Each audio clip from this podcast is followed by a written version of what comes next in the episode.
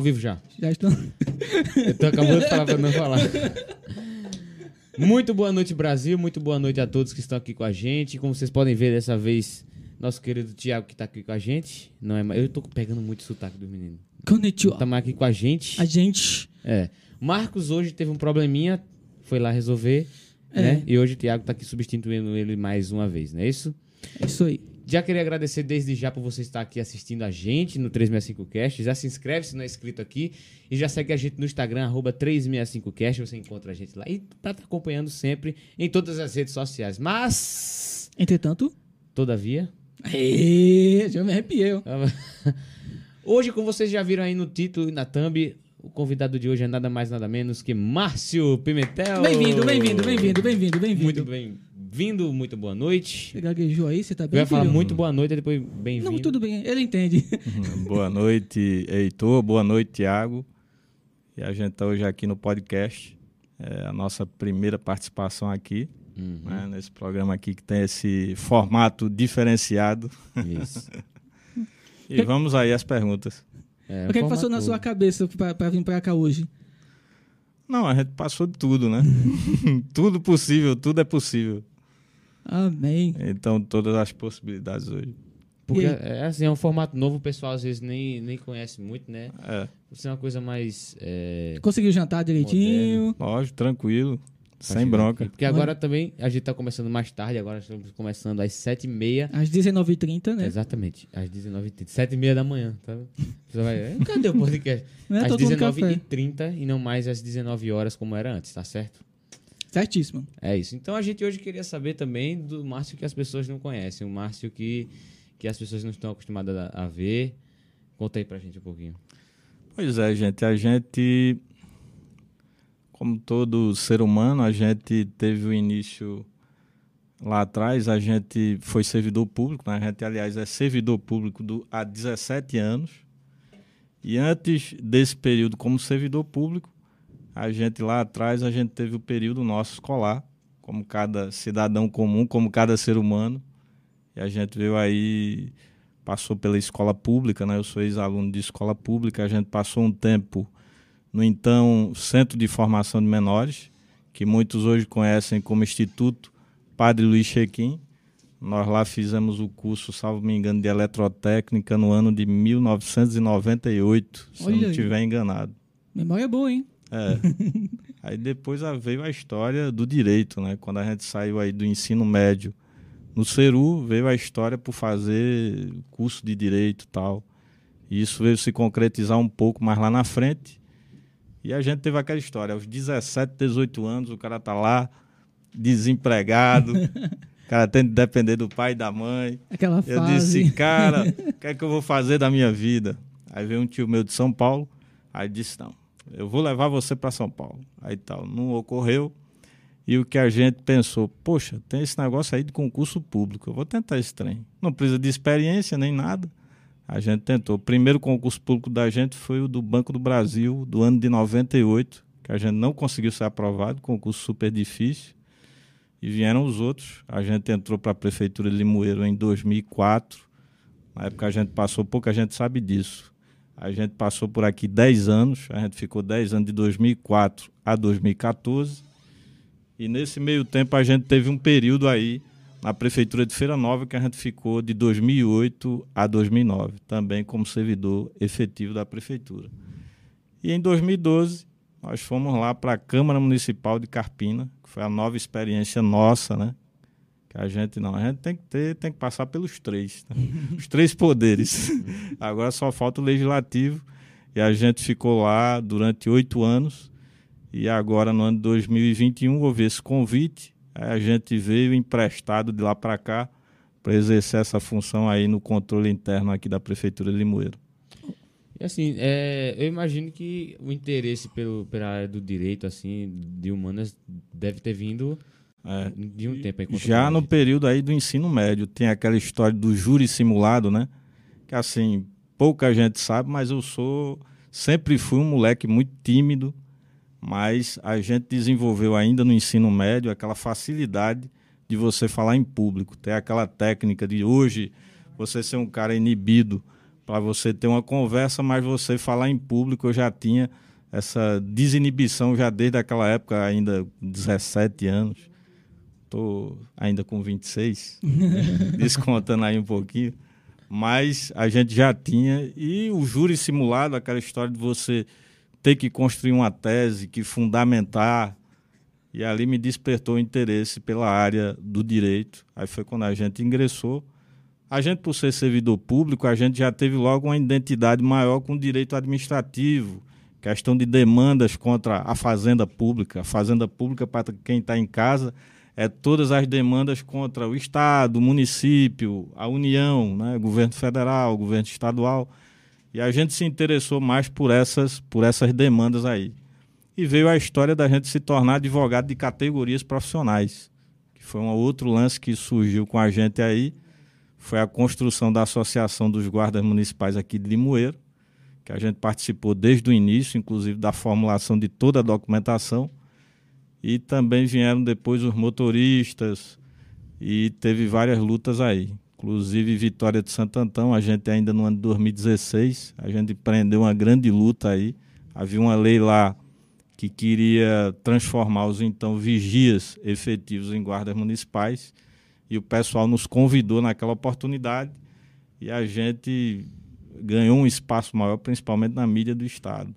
Mas foi nesse período aí onde a gente passou, vamos dizer assim, a sair um pouco do anonimato, né? Em Limoeiro a gente começou há um tempo aí nessa história do rádio, da comunicação, que eu me lembro que lá atrás existia um programa de rádio da igreja, que era um programa voltado para os jovens, e a gente na época a gente fez algumas participações e era é, foi esse pontapé que a gente começou a ir para o rádio, essa vertente de ir para o rádio, para a comunicação. E aí a gente se tornou mais um advogado, mais é, aquele advogado, vamos dizer, militante e ao mesmo tempo que estava presente na questão né? é, participativo na questão da audiência, no meio de comunicação. E foi essa a nossa história aí, a trajetória onde a gente veio para cá, atendendo a um convite do prefeito. O prefeito a gente já o conhecia de, outros, de outras histórias mais lá atrás, na questão do Conselho Municipal de Saúde. A gente passou a exercer um tempo é, no Conselho Municipal de Saúde de Limoeiro é, a função de vice-presidente do Conselho Municipal. Ele como presidente, eu como vice-presidente, a gente ficou aí, eu acredito, um mandato e alguma coisa, e a gente já tinha essa aproximação desde aquela época. E Você veio... tem irmãos? Tenho. Tem. A gente tem no caso, são duas meninas, né, que a gente diz, e um menino. No caso, meu irmão mais velho. Aí tem minha irmã, que na realidade é a mais velha de todos. e a gente tem uma que já é por parte de pai, mas também é irmã da gente de sangue, né? A meia irmã da gente. Uhum. Tu sempre, assim, você sempre teve um, uma boa relação com seus irmãos, não? Sempre, desde, desde criança, né? Porque na realidade eu sou o caçula da galera todinha, né? É, então... Pra você ver, eu tenho um sobrinho já com 29 anos de idade. É. Aí o que acontece? Esse pessoal, quando eles nasceram, eu já era pré-adolescente, né? Então eles têm uma relação comigo mais como se fosse uma espécie de irmão mais velho. Uhum. Eles não me consideram muito como um tio, assim, tio, benção tio e tal. Mas é mais como se fosse uma espécie de irmão mais velho. Mas algum irmão seu é, se graduou em direito ou só você Não, mesmo? só eu mesmo. Só eu que segui essa loucura do mundo do direito e essa loucura também de ser servidor público. É o único, acredito, o único servidor público da família, da gente o único que seguiu essa carreira aí do direito aí. E como sua família viu essa carreira pública? Não, ela viu muito positiva, né? A gente, é, desde o início, como eu disse a você, a gente tinha essa dificuldade, a dificuldade é, de. Poxa, lá atrás eu achava, porra, esse negócio que eu via muito essa palavra bacharel, que hoje muita gente sabe, bacharel significa pesquisador. Você pode ser bacharel na área jurídica, bacharel, mas escutar, porra. E eu já ouvia falar na época de um advogado muito famoso, que tem o mesmo nome que eu, que era o Márcio Albuquerque, que ficou durante muito tempo é, a questão previdenciária. Ele foi o pioneiro, primeiro advogado de Limoeiro a iniciar essa história da advocacia previdenciária. Aí eu disse, poxa, esse negócio é muito difícil. Eu entrar nesse trem aí, isso é negócio para gente rico. aí, No ano de 2006 foi quando a gente ingressou aí na faculdade e começou toda essa luta, né? um curso muito puxado. Chegou o quarto período, o cara disse: não, quando chegar no quarto período é que você vai decidir. Daqui para frente, ou você segue ou você desiste do curso. Aí a gente resolveu seguir e, como sempre, especializado na área administrativa e na área do direito tributário, que é uma área que pouca gente milita. Quando falo direito tributário, também é a questão do direito financeiro, que é quando a gente fala de orçamento público, essa coisa. E eu sempre tive curiosidade, inclusive eu fiz um curso de contabilidade à distância para eu entender como era a questão da contabilidade pública, porque para o cara ser do direito financeiro, ele tinha que ter um pouco de noção de contabilidade pública para poder entender. E a gente hoje fala esse linguajar um pouco mais popular para as pessoas, quando a gente fala do orçamento, né, que o orçamento é como se fosse, é, vamos dizer assim, o seu limite de cartão de crédito você tem as unidades orçamentárias, você tem saúde, educação, vai ser destinado X. Aquele X que está ali no papel não quer dizer que é fisicamente o dinheiro que está se concretizando ali, porque você tem uma coisa no orçamento e tem a disponibilidade de caixa, que é o dinheiro em si que vai movimentar. Porque na cabeça de muita gente o cara pensa, não, o cara tirou, é, fez uma suplementação de 100 mil daqui para ali, quer dizer, o cara tirou 100 mil dali para ali. Não, aquilo só foi dentro da peça orçamentária. Na realidade, para você ter é, a questão da dotação orçamentária, você tem que ter a disponibilidade de caixa. Só posso empenhar a despesa se ela estiver autorizada naquele valor. E ela só pode ser paga se eu tiver a disponibilidade de caixa, que é o real da história. Todo um complemento, né? Então foi isso aí. aí a gente sempre curioso, né? Moleque curioso. Aí foi aprender essas coisas aí. Tá vendo? E aí, tu? Não, é a pessoa assim, geralmente tem a, tem a curiosidade de saber é, dessa questão da política que muita gente não conhece, né? Mas adentro. É, a política ela veio surgir para a gente ainda no ensino médio. Aliás, um pouco antes. Eu comecei a acompanhar meu, meu pai. Meu pai ele sempre gostou muito dessa história da política. E eu, desde de adolescente, de pré-adolescente, que eu comecei a acompanhar meu pai nas idas é, casa de liderança, esse pessoal assim. E ali a gente aprendeu essa coisa da política, essa coisa de, de gostar da política, né? Aí veio o ano de 2020, foi quando a gente também se colocou nessa situação aí. A gente obteve uma votação aí, lógico, a gente teve algumas dificuldades nesse contratempo. A gente passou oito anos sem estar presente diretamente no município, porque Aqui eu passo. É, porque eu passava a maior parte do dia em Carpina. Eu trabalhava em Carpina. Uhum. Então você, eu sabia mais de coisa de Carpina do que daqui. e morando aqui. Então ocorreu essa, essa situação aí. Mas foi uma experiência boa. Né? A gente exerceu aí três funções. A gente foi advogado, contador e candidato ao mesmo tempo. Então, um bom estágio, né? Foi, foi um bom estágio. Foi. A gente Como é aprend... foi assim essa, essa experiência como candidato? A experiência como candidato, primeiro você ter aquela questão de que a gente pegou uma campanha diferenciada, né? uma campanha que foi mais através das redes sociais, a gente teve que se adaptar a esse formato das redes sociais uhum. e a gente teve que solucionar problemas internos. A gente já iniciou a campanha na qualidade de dirigente partidário, que a gente fazia parte de uma direção de um partido, e a gente começou já tendo alguns problemas internos que a gente teve que resolver, porque antes da situação nossa, a gente tinha a situação de diversas outras pessoas que dependiam da decisão daquilo que a gente fosse tomar. E no grupo político, é, partido político, seja qualquer, você tem que ter essa preocupação de unificar o grupo, de manter o grupo unido, apesar daquelas divergências, daquelas fragmentações que existem, que é natural.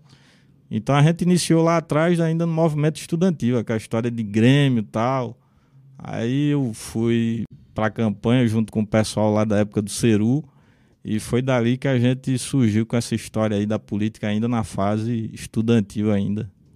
Hoje em dia, você olhando assim para o cenário da política, você se candidata, candi, candi, candi, canda, como é? candidataria novamente. Veja só, é, a política é uma coisa que a gente diz assim, é, não é uma profissão. A política é aquele negócio que você diz, é como se fosse é, uma vocação que você, em um determinado momento da sua vida, você assume por você se dedicar com aquilo que você aprendeu durante toda a sua vida, com seus valores, com tudo, e você se doar para aquela, para aquela entidade, para o seu município, para o país, ou até para uma determinada região. E é algo a se pensar. No momento, a gente está se dedicando lá à gestão municipal, né? Aí do, da Prefeitura Municipal de Limoeiro, mas é algo que a gente é, pode repensar lá para frente e quem sabe. É algo que a gente ainda, vamos dizer assim, no primeiro momento o foco maior é a gestão pública, né? É dar prosseguimento a essa gestão que iniciou agora, a gestão que já tem, já está dando bons frutos pela própria atuação, é, que não era de, é, vamos dizer, de, de esperar outra coisa do prefeito Orlando Jorge do que as atitudes que ele tem tomado logo nesses primeiros anos. Você vê agora, serão 19 milhões injetados na economia do município num período difícil em que todas as prefeituras enfrentaram esse pós-pandemia, porque você pegou a economia praticamente parada, comércio está tentando retomando aos poucos, a economia dos municípios retomando aos poucos.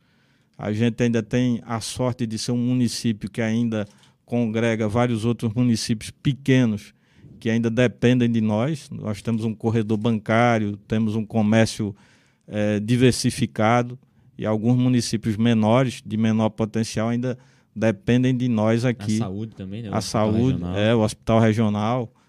E mais com muito sacrifício, o prefeito agora está fazendo pagamento, já divulgou o calendário de pagamento, serão ao todo 19 milhões, pagamento do mês de novembro, o décimo que vai ser pago até o dia 15 de dezembro e o salário do mês de dezembro, que será pago, acredito, eu não me lembro o calendário, se é até o dia 30 de dezembro. Então, a gente tem aí 19 milhões que irão movimentar na economia de Limoeiro.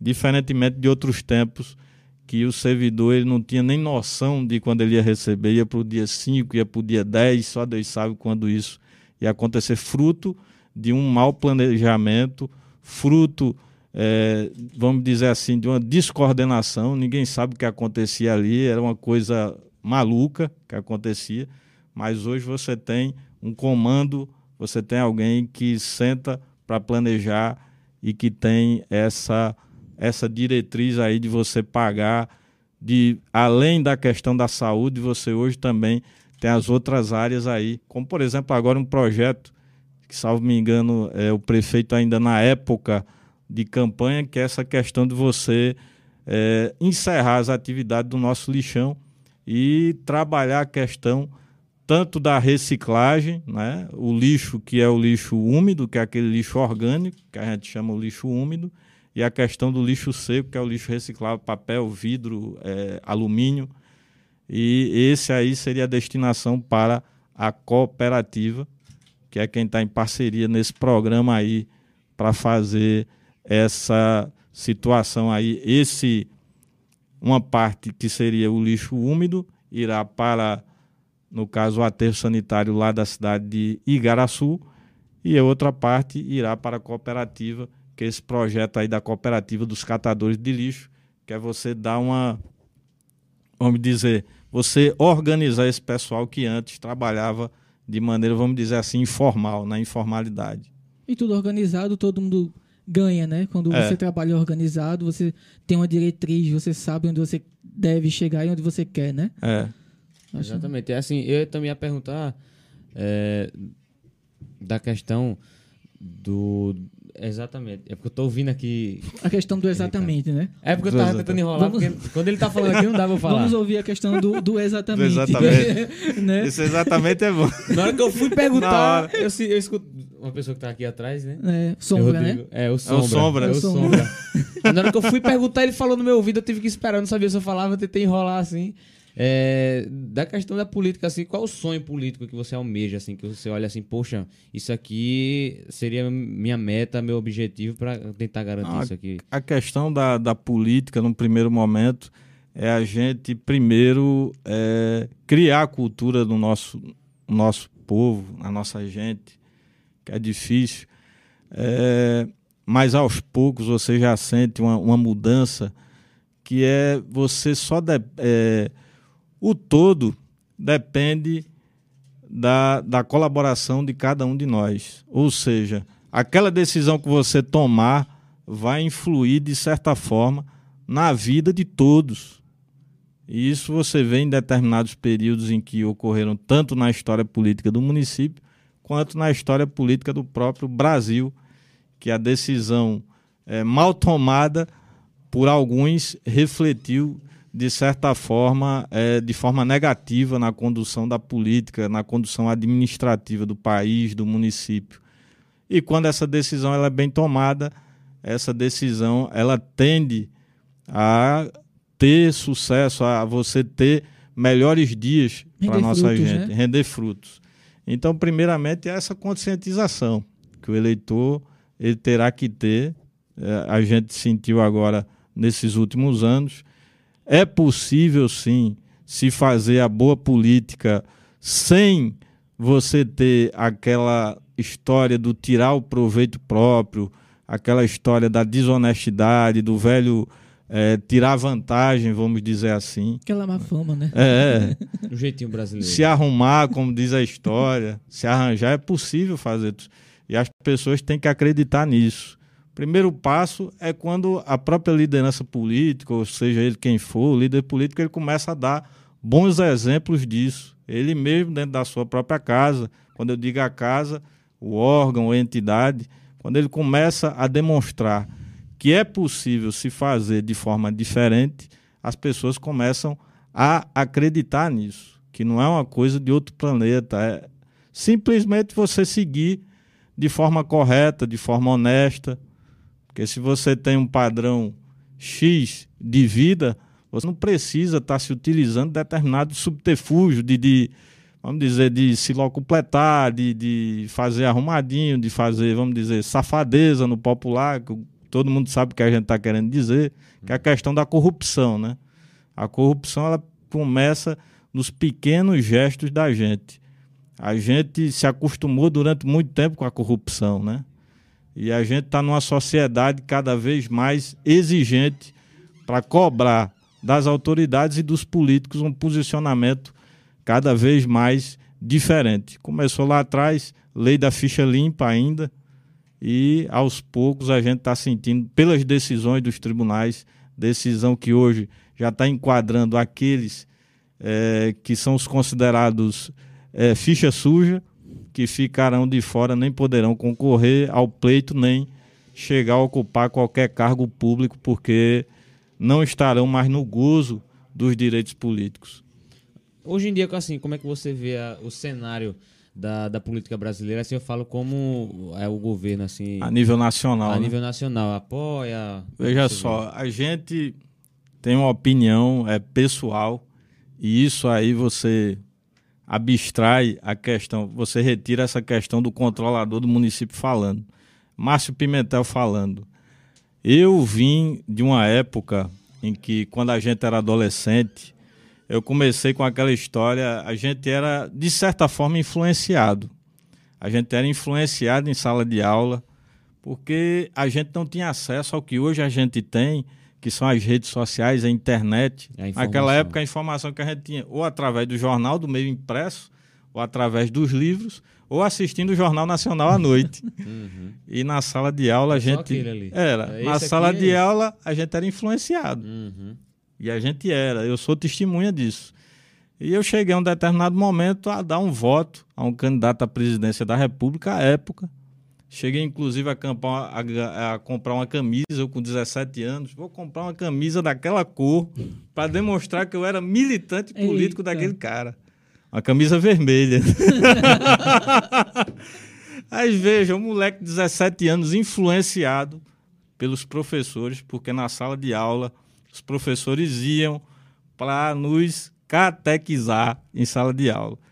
E isso que eu estou falando, isso é verdade. Quem estudou na minha época, meus colegas de escola época, sabem o que eu estou falando. E a gente começou, chegou na faculdade, aí eu conheci um cara chamado Marcos Paulo, professor de filosofia.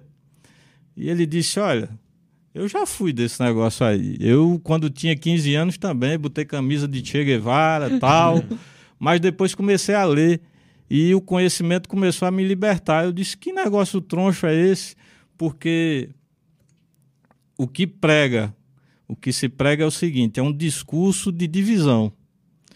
É eu contra você porque eu tenho a pele um pouco mais clara, você tem a pele um pouco mais escura é, é o empregado contra o patrão, é a mulher contra o homem, é o homossexual contra o hétero. Então, esse discurso de divisão, peraí, se eu tenho que fazer uma política, eu não tenho que unificar todo mundo em torno de um objetivo, e para que eu tenho que dividir? Aí eu entendi.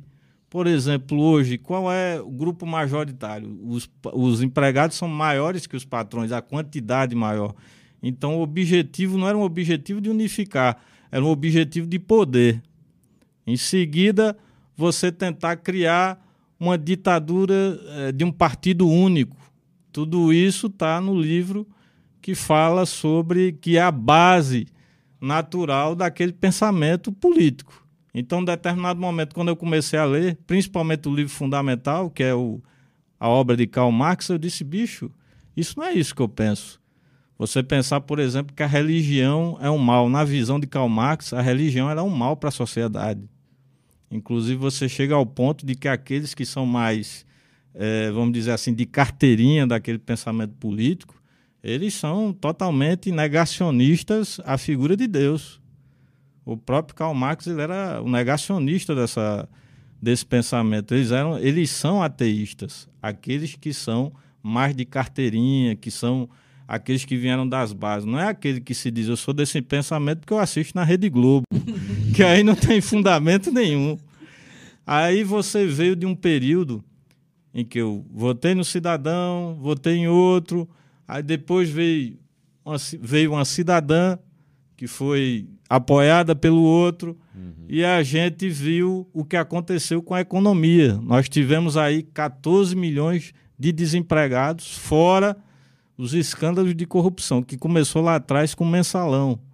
Eu, todo mundo falava que funcionava desse jeito. Olha, a galera lá no parlamento, lá no Congresso, vota porque neguinho solta, solta cascalho. Mas eu disse, será que isso é verdade mesmo? E veio o mensalão, e o mensalão provou que durante um grande tempo, se existia um esquema de propinas que saíam de empreiteiras, de construtoras, e que isso virava dinheiro para financiar a base do governo da época.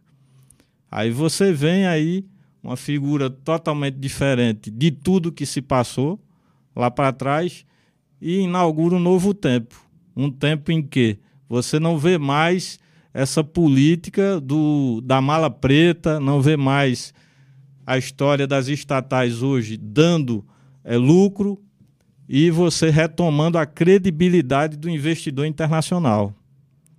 E você vê o que aconteceu aí na pandemia, por mais que se tente é, malhar o ferro, mas a gente sabe quem realmente foi o culpado por toda uma situação que ocorreu, inclusive de desvio de recursos públicos, que a CPI não quis investigar, que eram os prefeitos e governadores que até hoje não explicaram o que ocorreu com o volume de recursos que receberam.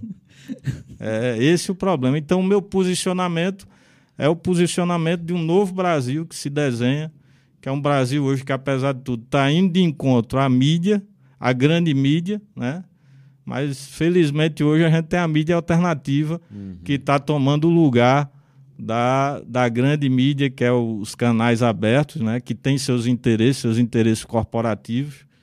Quem durante muito tempo ganhou bilhões de reais do governo, agora está se vendo com bico seco hum. e está sentindo. Aí você está malhando ferro todo dia, mas não adianta, porque hoje a população tem um celular e hoje todo mundo tem acesso às redes sociais e à internet. Então. Tem mais conhecimento, é, né? Está perdendo espaço, né? Eles estão sentindo. Hoje, quem tem um celular tem uma emissora de TV hum. ou tem uma emissora de rádio na mão. Então, o monopólio da informação ele acabou. É. E a grande mídia ela tem que entender esse recado aí. Que as coisas estão mudando, né? Então é isso. Nosso posicionamento é o posicionamento que a gente está vendo o novo Brasil acontecer. Esse novo Brasil está ocorrendo. Por mais que se tente se mostrar o contrário. A gente está vendo que empregos foram preservados. A situação da inflação é uma situação que não é só do Brasil, é uma situação do mundo todo. Você teve uma economia do mundo todo que foi abalada. O preço do barril de petróleo ele não é, não é o governo quem dita isso. Quem dita isso primeiro é o mercado internacional e você tem uma componente aí maior que é os impostos estaduais, que é o, principalmente o ICMS, que é a maior carga tributária que incide sobre o preço dos combustíveis. Uhum. E não é brincadeira, não. É, tem estado aí, por exemplo, não vou dizer que é Pernambuco. Pernambuco está cobrando quase 30% de, só de ICMS sobre o litro de combustíveis. Porque o imposto federal ele é um valor fixo e o ICMS ele é um percentual sobre o valor, sobre uma média. É uma base de cálculo que é a média dos, do valor que é vendido no varejo, do valor que é vendido na bomba. Você pega uma média de tudo isso, ou seja, de cada 15, a cada 15 dias, esse valor dessa base de cálculo, ela muda. O que o governo fez agora? O governo encaminhou uma medida provisória, ou acredito que foi um projeto de lei complementar, para alterar essa base de cálculo, que essa base de cálculo aí ela fique congelada por pelo menos aí seis meses. E já tem governador aí que já quer ingressar aí com a ação direta de inconstitucionalidade, alegando a invasão na competência legislativa dos estados, mas não houve. Houve só uma mudança no pequeno, numa pequena parte aqui, numa pequena parte que é a base de cálculo. Você não impediu, não interferiu diretamente na competência do imposto estadual. E como é que você acha que o pessoal de fora do Brasil está vendo tudo isso que está acontecendo aqui? Veja só, por mais que alguém tente vender de forma diferente o que acontece hoje é, no Brasil, é, as pessoas lá fora têm dado sinais de que de boa receptividade esse novo governo. Agora você vê é, a situação hoje dos países do Oriente Médio, onde houve diversos encontros agora nos últimos dias. Aí você diz, não, tá fazendo acordo lá com Emirados Árabes, lá com não sei quem, com o Catar. São pessoal que tem tecnologia, pessoal principalmente são parceiros e são consumidores dos nossos produtos bélicos, das nossas armas, munições. São consumidores nossos desses produtos. Aí você tem que também pensar na soberania do país. Por exemplo, se aquele rapaz lá, aquele gordinho com cara de doido, que era lá da Coreia, Kim Jong-un, Kim Jong se aquela criatura inventa de botar uma, um, um míssil, vai lá no Brasil, Ixi. aí o cara vai combater aquilo como? Com um peito de véia? com espirro de bode? Não, você tem que ter uma tecnologia à altura hum. para combater. E isso é soberania nacional. Soberania nacional não é construir ponte lá em Cuba, ponte é, não sei o que na Venezuela. Isso aí não é soberania. Soberania é tomar conta do que é nosso e isso inclui também a nossa segurança nacional, a nossa defesa. Uhum. Então, é, você falou também da questão da, da pandemia, que muitos países sofreram e sofrem até hoje com isso. A, a prova disso é o Brasil, que eu acho que, na minha opinião, foi um dos que mais é, abalou, principalmente na economia e tal. Como é que você vê a, a é, o desempenho do Bolsonaro, do presidente atual, na pandemia? Na pandemia, o governo federal ele fez o que esteve a seu alcance, desde os primeiros momentos, que ocorreu ainda, salvo me engano, em março de 2020. Né? Houve lá a declaração da Calamidade Pública Nacional de Saúde ainda em março de 2020, bem antes, aliás, bem antes de doutor Drauzio Varela ir para o Fantástico e dizer que os sintomas que, que quem teria essa doença seriam é, apenas é, uma gripezinha, um resfriadinho, que isso é uma frase do doutor Drauzio Varela, que foi apenas repetida. E é, você viu, foi uma situação onde o governo chegou junto, chegou junto tanto no auxílio emergencial, que virou um novo Bolsa Família, nas ações de saúde nas ações que você ainda está vendo ocorrer, que é a questão da vacinação. Todas as vacinas que hoje estão sendo aplicadas em todo o território brasileiro são vacinas que vêm do Programa Nacional de Imunização, ou seja, vêm do governo federal, são vacinas adquiridas pelo governo federal e ainda agora também medidas para conter o desemprego. No caso aí você viu o auxílio que foi concedido às empresas para bancar parte da sua folha de pagamento para que você preservasse os empregos de pais e mães de família. Então, foi esse aí o governo federal que realmente chegou junto aonde pôde, porque em um determinado momento eh, foi tolhida a sua, vamos dizer, a sua autonomia de decidir sobre as questões de saúde. Você delegou aí para estados e municípios que receberam bilhões de reais e até hoje se espera aí, o povo brasileiro quer saber o que foi que determinados estados, determinados municípios fizeram com tamanho volume de recursos. Diga-se de passagem, o estado de Pernambuco, né, que recebeu um volume muito bom. O município de Limoeiro também não ficou atrás, recebeu um volume de 5 milhões e alguma coisa, né? E a gente viu o que aconteceu.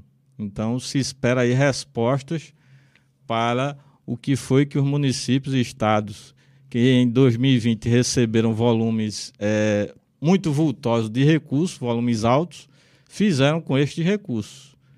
É esses aí é que tem que explicar. Uhum. A prestação é, de contas, né? É, é, a prestação de contas. Então, o pessoal também está falando bastante o assunto assim do momento é a questão do carnaval, né? Que é, se ameaça uma nova onda, uma quarta onda da Covid-19 aqui no Brasil. É, e o pessoal está bem preocupado se deve ou não acontecer. O que, é que você acha disso aí? Deve Eu acontecer? acredito que não deve acontecer. Eu acredito que deve realmente suspender a, as comemorações de carnaval do ano 2022. Concordo. Primeiramente, pelo que a gente está vendo, o risco que a gente é um país que recebe muitos turistas, uhum. principalmente vindo dos países é, asiáticos, né, no período de Momo, pessoal dos países asiáticos e de outros países aí da Europa que alguns inclusive já estão é, retomando medidas restritivas, e a questão de que a gente não está preparado, talvez, é, não, é, a economia de estados e municípios ainda está muito abalada para você investir em festividades de carnaval que ainda você tem aí. Não se há necessidade, né? Não é, é não se há necessidade no momento. Tá abalada, mas o pessoal quer investir, né? Quer é. que tenha carnaval, mesmo assim, não, né? Aí Agora deveria lá atrás, em 2020, ter sido suspenso, né? Quando você teve os primeiros hum. sinais. Sim, sim. É. Mas o cidadão lá, o governador de São Paulo, disse que não, que vai ser tudo, vai ser tudo tranquilo. Tem vídeos no YouTube que mostram isso. Ele, em um discurso na, no período anterior é, a fevereiro, ele dizendo: não, oxe, se vir para cá, para São Paulo, é tranquilo, porque ali era o interesse econômico e sim. político de investir na festa de Momo naquele período. E aí eles tão pouco estavam se lixando para a saúde das pessoas. Aí agora esses mesmos que lá atrás defendiam aquela abertura, hoje já estão defendendo a suspensão. Eu sempre defendo hoje a suspensão pelo risco que a gente tem ainda de atrair turistas que vêm de países asiáticos, de países europeus, e que realmente a gente pode correr o risco de ter uma grande, é, vamos dizer, uma grande infecção aí, grande contágio das pessoas. Proliferação, né? Uma, uma nova variante também, né? Porque uhum. ela vai sempre mutando. É, é um vírus que sofre mais forte. É. é. um vírus que sofre mutações constantes. Aí, uhum. Imagina, cada um vem dos seus países com seus vírus já mutados, aí chegam aqui. É. Pioram ainda mais a situação. Espalha mais ainda. Então, eu acho que eu imagino que em 2020 é, a questão do carnaval tenha sido uma, poli, uma proliferação muito é grande, aí. porque é, já tinham casos anteriormente ao carnaval e muito, o pessoal antes, se negou, né? Antes. Se... No final do, do ano anterior, eu acompanhava o pessoal da mídia lá da asiática e eu já via que eles já estavam falando do Covid já em uhum. massa. É. Sabe, o pessoal lá no Japão, os jornais para a comunidade brasileira já estavam falando do Covid. Há quem diga que a OMS escondeu, né, durante algum tempo, essa Sim. divulgação desse, desse, dessa informação Sim. aí. Uhum. E aqui, aqui em Limoeiro, o que é que o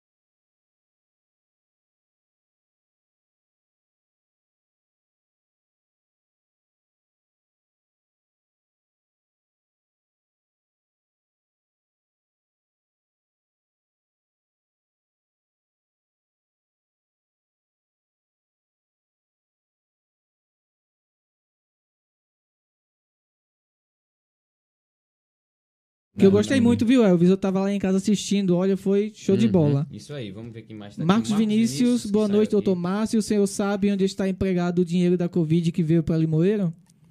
Interrogação. Dinheiro da Covid referente ao ano de 2020, ele deve se referir. É, Isso. creio que sim. Veja só, o ano de 2020, a gente teve aí uma contratação de uma empresa. Isso aí eu posso falar porque existe uma auditoria realizada pelo TCE que é domínio público, não, Uhum. não é um documento sigiloso. E foi contratada uma empresa chamada Moderna Multiservice. Essa empresa foi contratada para quê? Para pagar as horas médicas dos profissionais que estavam lotados eh, no então hospital de campanha, que ficava aqui próximo ao Centro Social Urbano. Quer dizer, o antigo Centro Social Urbano, hoje escola eh, Marcos, eh, eh, Marcos Vilaça. Não lembro. Pronto, Marcos Vilaça não é o pai dele, esqueci o nome. Antônio Vilaça. Antônio Vilaça. Pronto. Aquele ali que ficava ali próximo do Ceru, Uhum. é, foi contratada essa empresa. Essa empresa aí, é, essa contratação, ela sofreu uma auditoria por parte do TCE. E o TCE apontou algumas irregularidades nessa contratação. Dentre elas, é, sobrepreço nas horas médicas que foram contratadas. É, tem uma tal de senhora Maria Isalta, que, era, que é uma das sócias da empresa Moderna Multiservice. Essa senhora se elegeu prefeita de uma cidade do interior. É uma empresa que já veio sofrendo mutações. Se você pegar a primeira sede da empresa Moderna Multiservice, você disse, oxente, essa empresa aí que ela pegou um contrato com uma prefeitura de mais de 3 milhões de reais, funciona numa casa. Tá lá, tá a foto. Tá a foto no, no processo de auditoria. Essa auditoria não foi feita pela gente, foi feita pelo TCE, viu? Então, o TCE realizou essa auditoria e constatou essas irregularidades. Vai caber aos responsáveis se defenderem, apresentarem defesa prévia, mas desde já existem aí essas irregularidades que foram constatadas ainda em 2020, relativas à contratação dessa empresa para fazer essa, essa, esse pagamento das horas médicas dos profissionais que eram lotados no então hospital de campanha aqui de Limoeiro. Olha aí. Olha só, no chat tá aqui, ó, Marcelo Barbosa, que é Marcelo Veículos, grande doutor Grande Márcio. Marcelo. Estou Ah. ligado na programação, Marcelo Veículos. Ah, conheço, Marcelo. Coloca aqui Marcelo Veículos pra gente falar de Marcelo Veículos. Pronto, aí. Localizada na PS50, em frente ao Ceru ali, né? Cadê? Eu tô esperando, meus filhos, colocar aqui.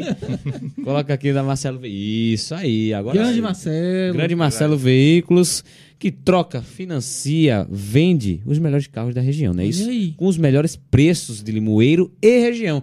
E não se esquece do nosso, da nossa promoção.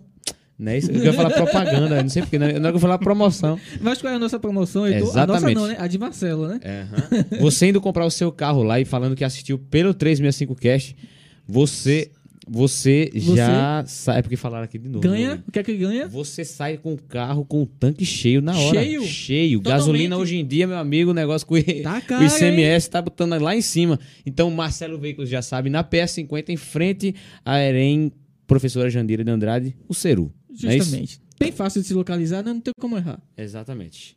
Então, é, a questão da, da, da política assim, da Covid, eu imagino que a, a diferenciação pro ano de 2020 para o ano de 2021 deve ter sido bem balanceada, porque quando chegou assim, eu, eu imagino que é, mudar de gestão no meio de uma pandemia deve ter sido Para bastante você ter difícil. uma ideia, em 2020, todos os municípios eles receberam mais recursos que em 2019.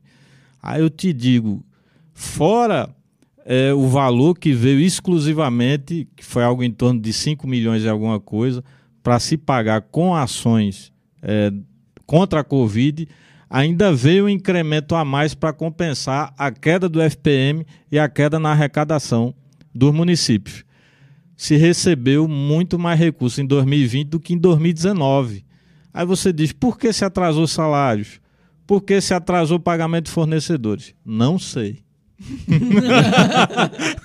Não sei. Não sei. Gostei. essa É, isso aí bom. foi. Porque mudar de gestão assim de uma hora para outra, no meio de uma pandemia assim, o pessoal passando por uma crise mesmo, Muito né? desafiador. E, tipo, na época. É porque a gente tomou posse em janeiro, né? Então, é, dezembro ali para janeiro, eu tava pipocando o Covid nessa época. Com certeza. E a gente via, assim, algumas ações, por exemplo, dizem, né? Não sei, nunca entrei no, no hospital de campanha. Dizem que você entrava lá, dizem, eu estou dizendo, dizem as línguas, as informações extraoficiais, que você chegava lá, tinha uma cama, tinha, o cara ficava lá tal, dizem. Não tinha nem respirador, não tinha é, tinha uma cama lá que o cara ficava lá tal. É, não tinha aquela infraestrutura necessária para você fazer o atendimento de um paciente relacionado à Covid. Aí alguém me mostrou uma lista de profissionais que deveriam estar lotadas lá. Quando eu vi essa lista, eu disse: o quê? Todo esse pessoal era para estar tá lá. Mas quando você chegava, tava a porta lá, o cara batia, sei quem, chamava às vezes um médico que estava de plantão na região. Era, dizem, né? Dizem. Mais dizem uma vez eu digo, dizem as más línguas. Não sou eu que estou dizendo. Assim, é, eu quero também saber quais foram as maiores dificuldades assim, que tu já enfrentou é, dentro da, da, do mundo da política, porque hoje em dia eu imagino que já. O mundo da política é o seguinte: é, primeiro é uma coisa, uma relação que ela é cimentada, que a gente diz, ela é untada e cimentada sobre a confiança. Né? Confiança não é uma coisa que você ganha é, do dia para a noite. E a política ela tem muito isso. Às vezes, é, você veio de uma situação diferente cai em outra. Aí você sabe que você vai ter sempre, vamos dizer assim, os olhares meio de lado. Como dizia minha avó, meio de banda. O cara vai sempre olhar para você meio de banda. Que o cara enxerga você, às vezes, não é, às vezes não é a liderança central, mas são algumas pessoas, porque existe ainda é, a mentalidade, eu digo, não sei como é que eu vou falar, da questão do mérito político.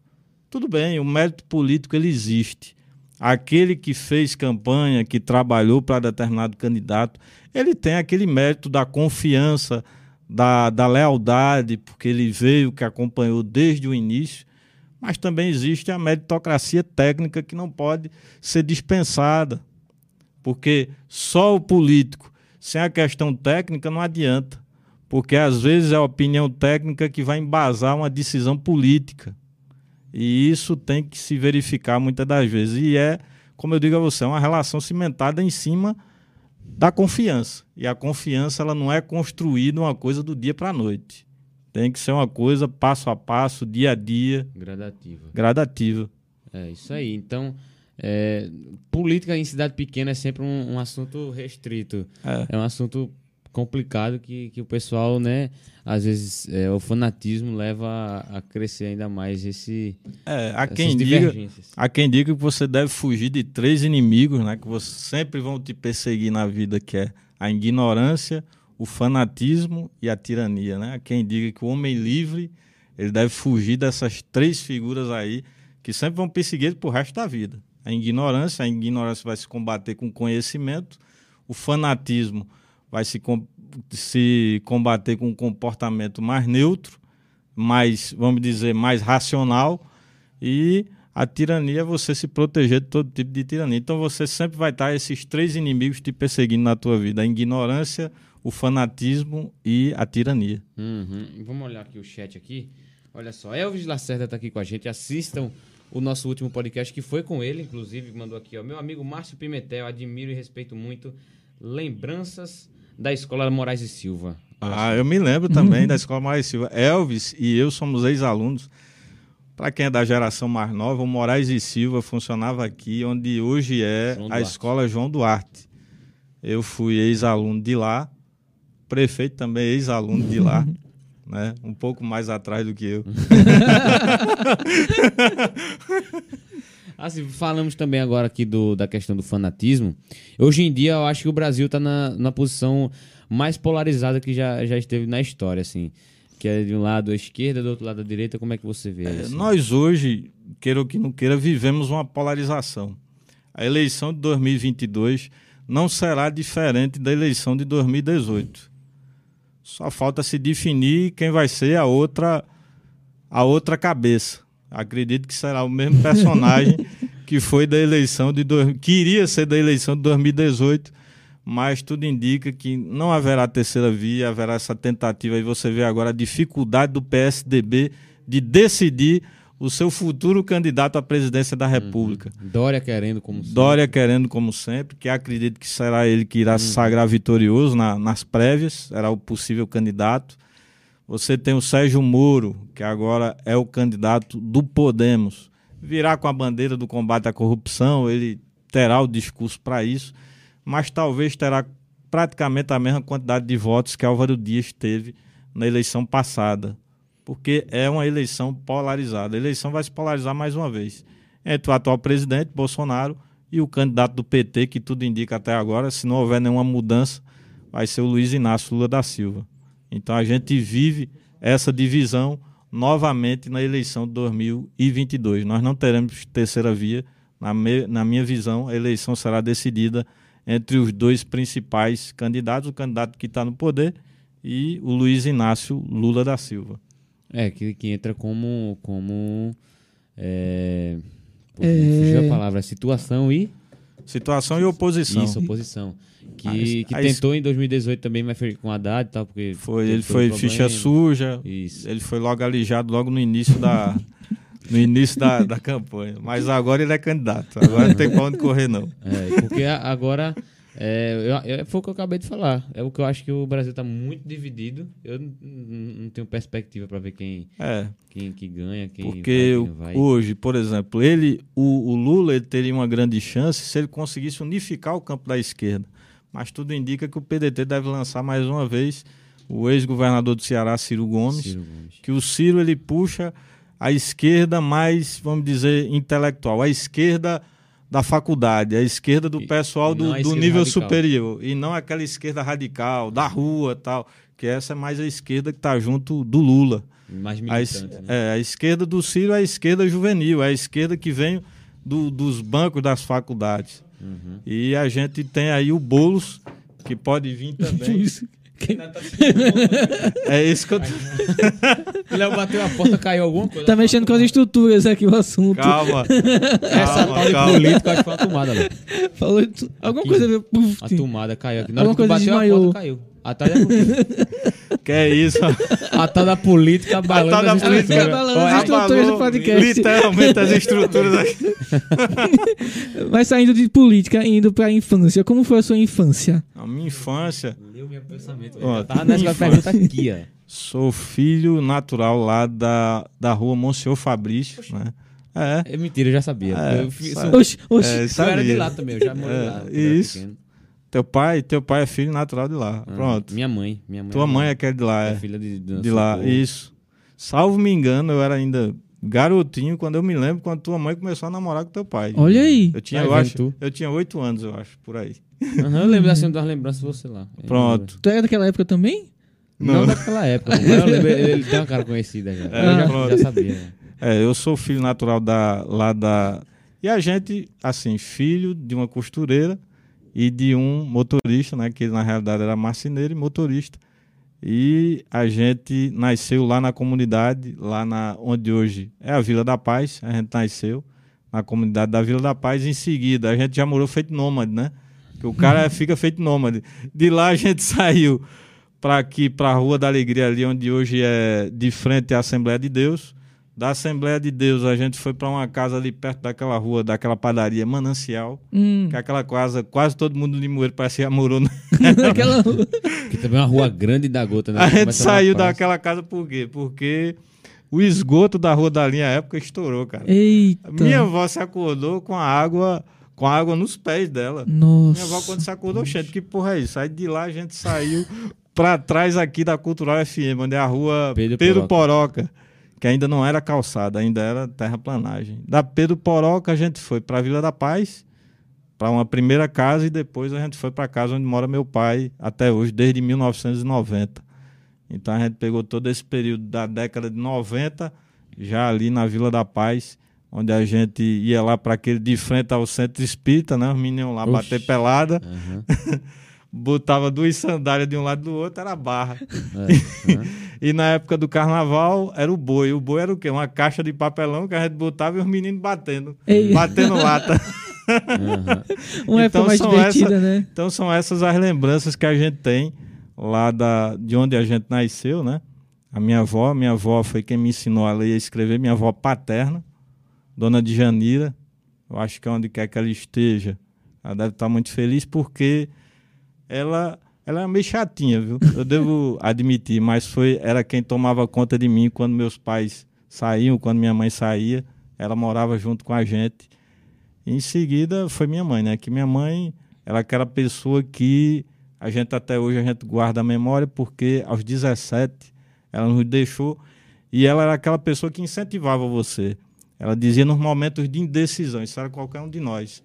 Ela chegava, vá, faça isso. É isso que você quer?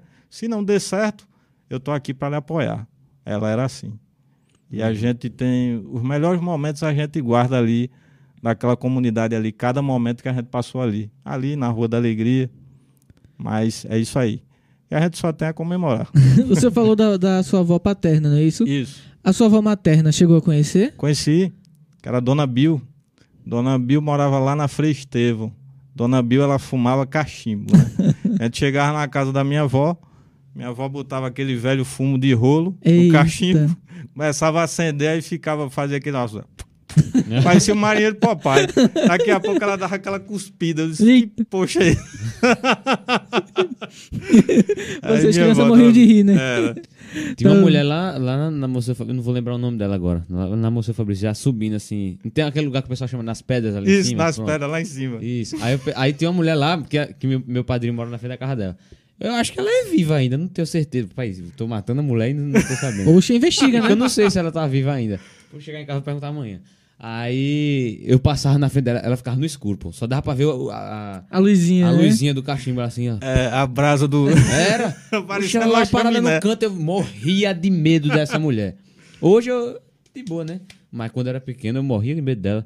Agora, assim, se fosse pra recomeçar tudo de novo, assim, você pensa assim que mudaria alguma coisa nesse destino? Profissão, algo do tipo? Nada.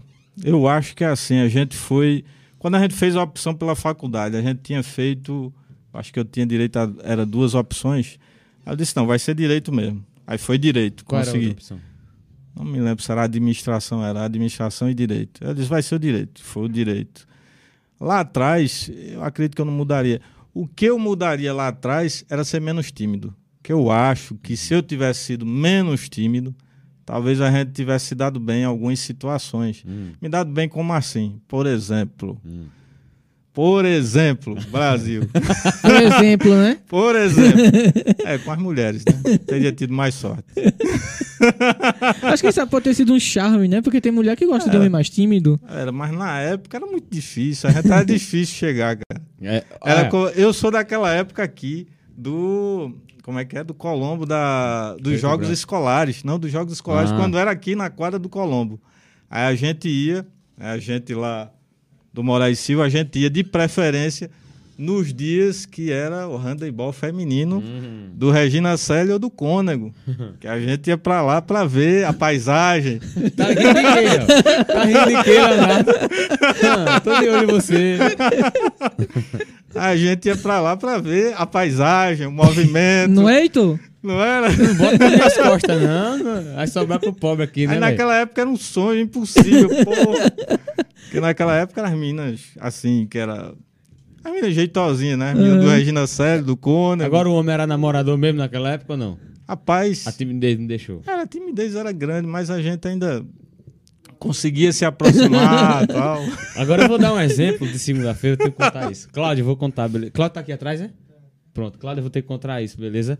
Aí tinha uma moça no local onde a gente tava lá, aí uma bela moça. Aí Cláudio tava querendo saber o nome dela. Aí a gente tava querendo fazer aquela famosa investigação, né? Aí eu, aprenda com o pai. Aí eu fui, Cláudio, vê só o que eu vou fazer. Aí eu cheguei perto dela. Ô, teu nome é Larissa, né? Aí ela, não, é. Quase que eu falava o nome da menina. Não, é, tá, é fulano. Eu, já ganhei o nome. Em menos de cinco minutos eu tava com o Instagram da menina já na mão assim. Aí já mostrei. Não foi não, Cláudio? Tô mentindo? Eu também fazia essas pesquisas, viu? Fazia. Eu também fazia essas pesquisas. Tinha um momento da minha vida que eu, eu investigava, eu ia atrás, eu sabia praticamente da vida da menina toda. Olha aí. Era. FBI. FBI. É o FBI, cara. Porque antigamente era mais difícil. Hoje em dia, viu? Hoje em dia você já- tem isso. Antigamente não, Não, você ia até fulano, ciclano. Você nem que eram as amigas, ela chegava mora onde, quem é a mãe dela, quem é a família dela, como é que é, ela é assim, assado, o cara já tinha a lista todinha. Já chegava, já, Já- já, chegava e já sabia, já É. munido de tudo. De toda forma. Olha só, vamos dar uma olhadinha aqui no chat. Raimundo Luna. Boa noite, doutor Márcio Pimentel. Gente de primeira qualidade. Sempre falando a verdade e parabéns pelo programa. Olha só. E Fernanda Filho. Fernando. Fernando, falei Fernanda. Lula versus Bolsonaro em 2022. Quem ganha, Márcio Pimentel? Rapaz, vai Pergunta- ter que, diz- vai ter é que a- dizer mesmo. Vejam, toda a opinião que eu for dar a partir de agora, esqueça, abstraia a questão Dizem, de, né? de controlador interno, de... É Márcio Pimentel falando. Se quiser responder. Veja só, eu vou repetir o mesmo voto que eu dei em 2018. Para bom entendedor, Para bom entendedor, meia palavra basta. Eu né? vou repetir o mesmo voto de 2018. sem arrependimentos. Sem arrependimento. Olha aí. Dessa vez a gente vai com a camisa pra rua, se Deus Eita. quiser. Sendo dessa vez é uma camisa amarela. Ó, Vanzinha Moura colocou: orgulho de trabalhar com este profissional. Vanzinha, né? Vamos, é, Vanzinha Moura. Vanzinha Moura. É porque deve ser o nome dela da rede social, né? É, tem- Geralmente coloca apelido, essas coisas assim. é Marinalva Barbosa, boa noite. Hã? Marinalva Barbosa. Aqui, ó. Ah, eu juro que eu entendi. Marina Rui Barbosa. Ah, Marina queria- Barbosa, minha tia. Você tá Queria demais, que fosse já, Maria já Rui tá Barbosa, vendo? é. Já entrou Ah. naquele assunto que eu só tava falando, já viu? Já visualizou Marina Rui Barbosa ali. Falou, agora ele fala bem devagar, bem rápido. Marina Rui Barbosa. É meu sotaque português, aí... É, isso aí. Que ele é português. português. Aí- É, não, Português de Portugal. Não, eu sou, eu assim, sou nada. neto. É um tataraneto. Portuga. Sou um português. tataraneto de Sou português. tataraneto português. Já bota nas minhas costas, velho. O namorador era ele, não era eu, não. Verdade, oxe. Não é não? Olha, tá O vendo? beco da Coca-Cola. Conhece o beco da Coca-Cola? Conheço, o beco da, famoso beco da Coca-Cola. Daí já fazia sucesso, né? Já fazia sucesso, rapaz. Sucesso, A rapaz. Praça da. Bandeira, né? Na época da a feirinha típica, não, que ali era quando a gente era criança. Mas depois vieram os bailes do Colombo, Aí. tal coisa, famosos bailes do Colombo. Como era o carnaval naquela época? Não, o carnaval naquela época era o que era mais carnaval de rua, né? Tinha, um, tinha uma festa de rua, que era o carnaval fora de época, acho que era o Micaeiro. a Uhum, gente ia famoso. também, Micaeiro. E os jogos escolares que a gente ia lá, principalmente quando era jogo Regina Selle, Cônego. Depois, isso, feminino, isso, feminino. feminino. E depois o Ceru também, né? Que o Ceru era uma outra. As paisagens também era outra coisa. Você já ia certo, né? Agora, assim, né, nessa vida, você, você bebe? Bebidas Bebo, alcoólicas? bebo socialmente. Socialmente. É a, A resposta gente- que o pessoal fala. A gente sai, é, às vezes à noite, né? A gente se arrisca, hoje mais discretamente, mas a gente ainda sai, uma música ao vivo, a gente gosta de escutar, aí eu saio com o pessoal por aí pra gente, pra gente ver aí, dar uma andada e dar uma distraída. Uhum. E quando mais novo, gostava também, não? Desculpa. Não, eu comecei a beber, na realidade, com 20 e poucos anos, né? Minha primeira bebida que eu botei na boca, acho que eu tinha 18, 17. Eu não comecei muito cedo, não, foi mais tarde. Aí a gente, mais como uma questão sempre social, de curtir com os amigos, de conversar, ficar um pouco mais desinibido.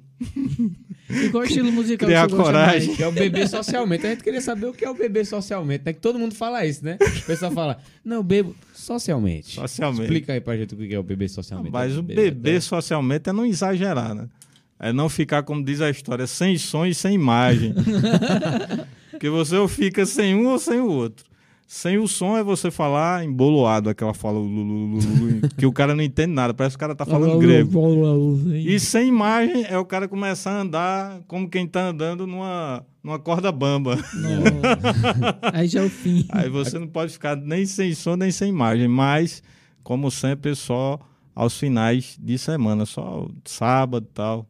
Porque se o cara fizer isso todo dia, lascou, né? Aí já é um viciado, já é um alcoólatra. É. Repete pra Jesus levar.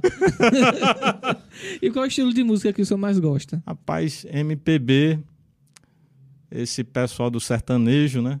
Que a gente curte. E a gente tem esse gosto mais eclético. Sertanejo internacional dos anos 80, 90, escuto também isso aí. E esse pessoal do sertanejo aí. Mas o pessoal do sertanejo, por exemplo, que tem mais letras. A Marília Mendonça era um exemplo disso. O menino aí, Henrique Juliano. Esse pessoal que está surgindo agora, tem o Tarcísio do Acordeon, tem o João Gomes. Uhum, eu vi aquela música direto, não sei o quê. Tinha, aí eu disse, a menina que trabalha comigo, que é estagiária, tá mais bonita. Ah, o nome dele é João Gomes. Tinha outro que eu vi aqui, negócio esse WhatsApp, não sei o quê, que vou pegar seu WhatsApp, não sei o que lá. Uhum. Eu vi, eu ia para um determinado lugar aqui, uhum. que eu não vou dizer o nome, eu escutava essas músicas direto. WhatsApp, não sei o quê. Eu disse, que porra é isso? Quem é esse cara aí? Aí minha estagiária disse, é, é Tarcísio do Acordeon. Ah, esse é o cara, um gordinho, né? E... Aí hoje eu, eu vi lá uns vídeos dele, é, o, é um gordinho aí que também tá mandando bem aí as composições, né? É um, é um brega, é uma coisa que ainda tem uma letra. Uhum. Grande, tem um conteúdo bom, né? Sem preconceito, grande Pablo também, no início né, da carreira, aqueles uhum. primeiros, que era mais a sofrência mesmo ali. sofrência triste mesmo. E qual foi a música que embalou o início do seu namoro? o início do meu namoro foi uma música de Léo Magalhães. Léo Magalhães, é, Cuida de Mim. Essa música era é, o toque do celular da minha atual companheira, Dona Cristina. Olha aí. É. Quanto tempo vocês estão juntos? A gente tá há três anos. Três anos? É. Olha aí. Dona Cristina. Dona Cristina tem, é mais nova que eu. Dona Cristina tem 27 anos. Tá vendo? Quem se apaixonou primeiro? Foi ela. Foi ela? ela é. Quem teve atitude. Porque assim, a gente foi apresentado através de um amigo em comum, né? Sempre Seu amigo Tenóbio, comum, né? Sempre Tenóbio, Tenóbio foi o culpado dessa história. Aí a gente foi lá para uma amiga nossa que inaugurou um bar. Aí vem para cá, tal, eu não ia nem sair nesse dia. Eu fui.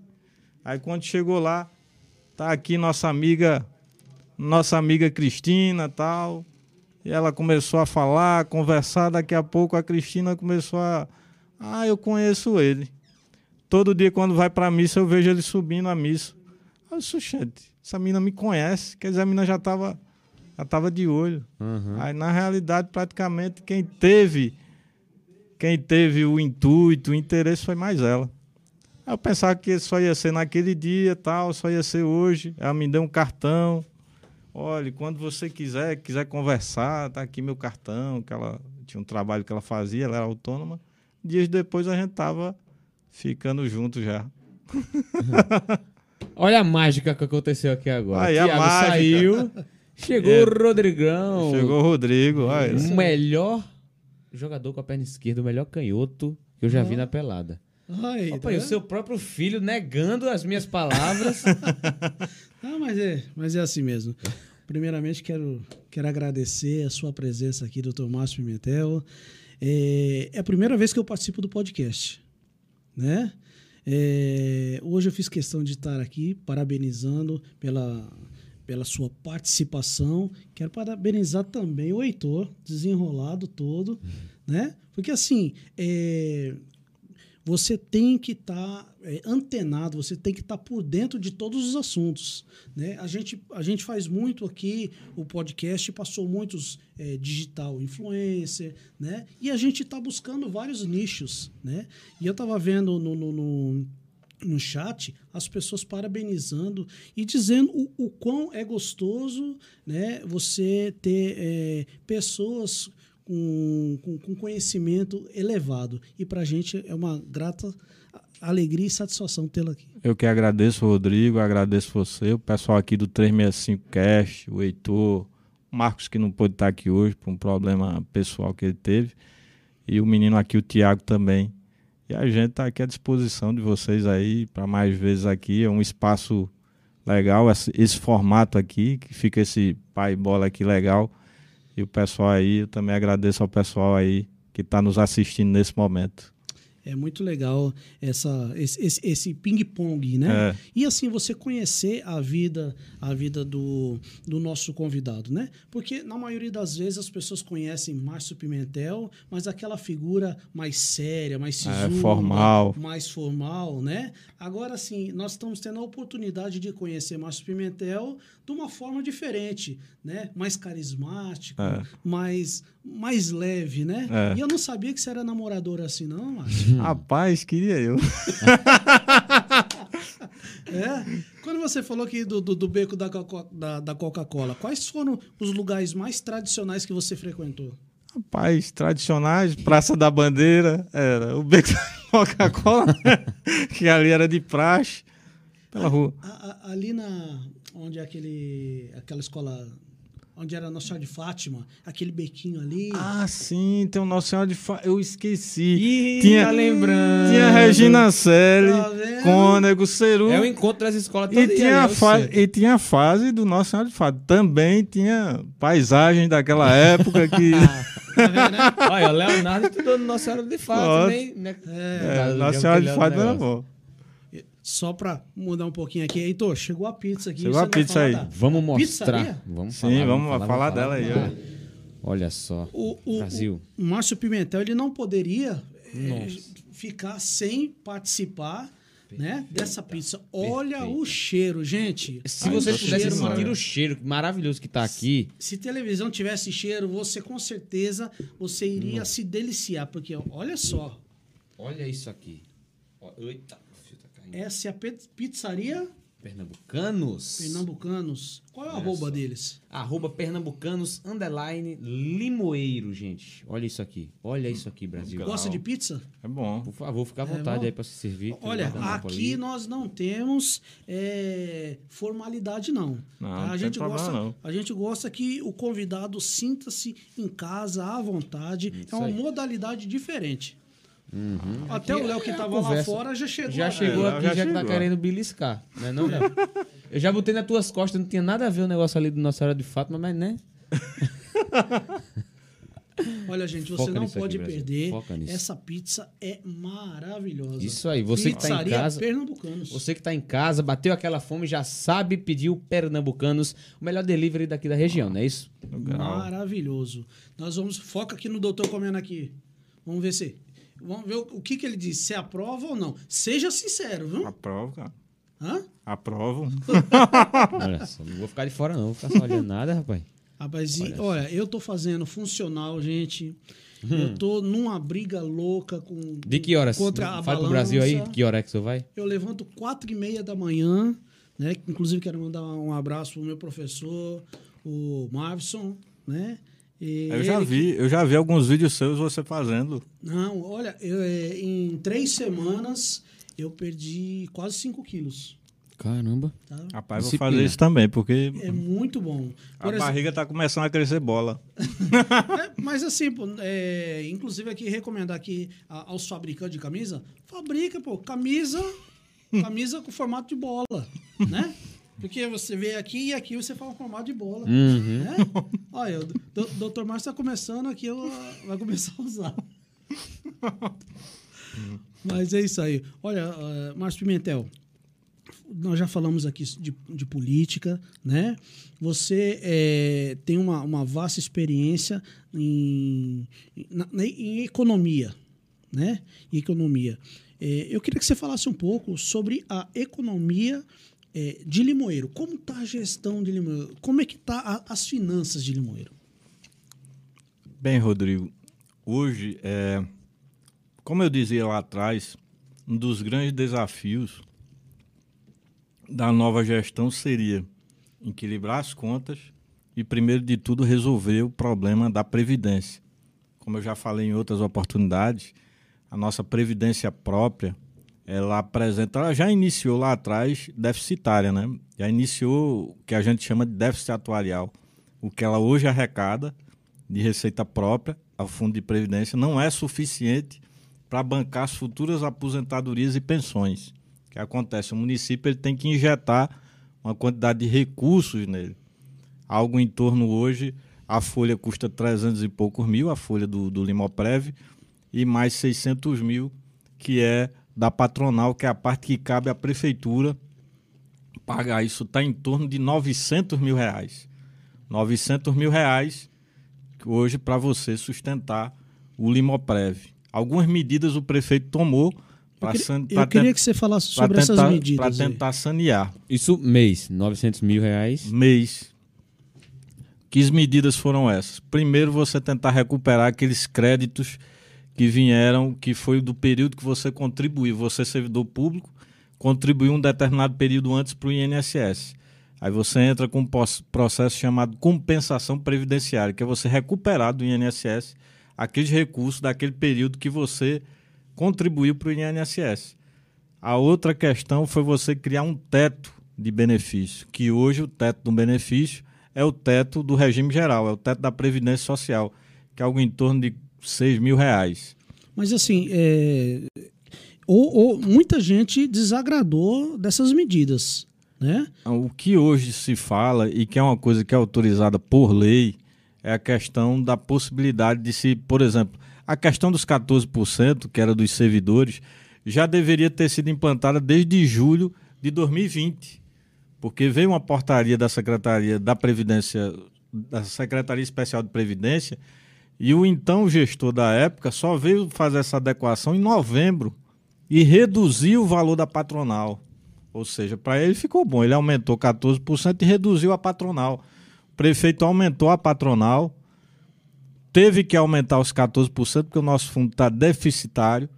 E uma outra questão que é permitida por lei, que é a possibilidade de você também contribuir, dos aposentados contribuírem, sendo que os aposentados que recebem acima de um salário e meio, que é uma possibilidade que está sendo estudada pela gestão municipal de se retirar essa taxação. É, resu taxa... Resumindo, foi necessário tomar essa medida?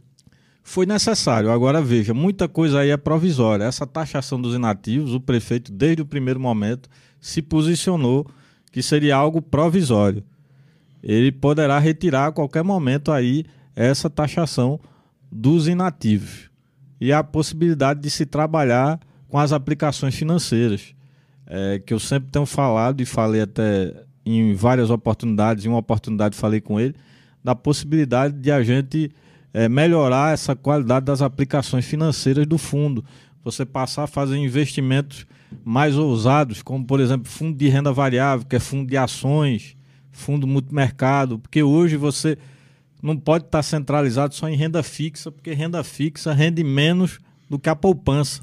Então você tem que investir mais, porque você vai ter a possibilidade de você ter um rendimento que lhe possibilite reduzir essa, esse impacto aí, por exemplo, esse valor que você tem que injetar, você tem a reduzir porque você vai ter o rendimento das aplicações financeiras que poderão custear, se não toda, mas parte da folha de pagamento do Limoprev.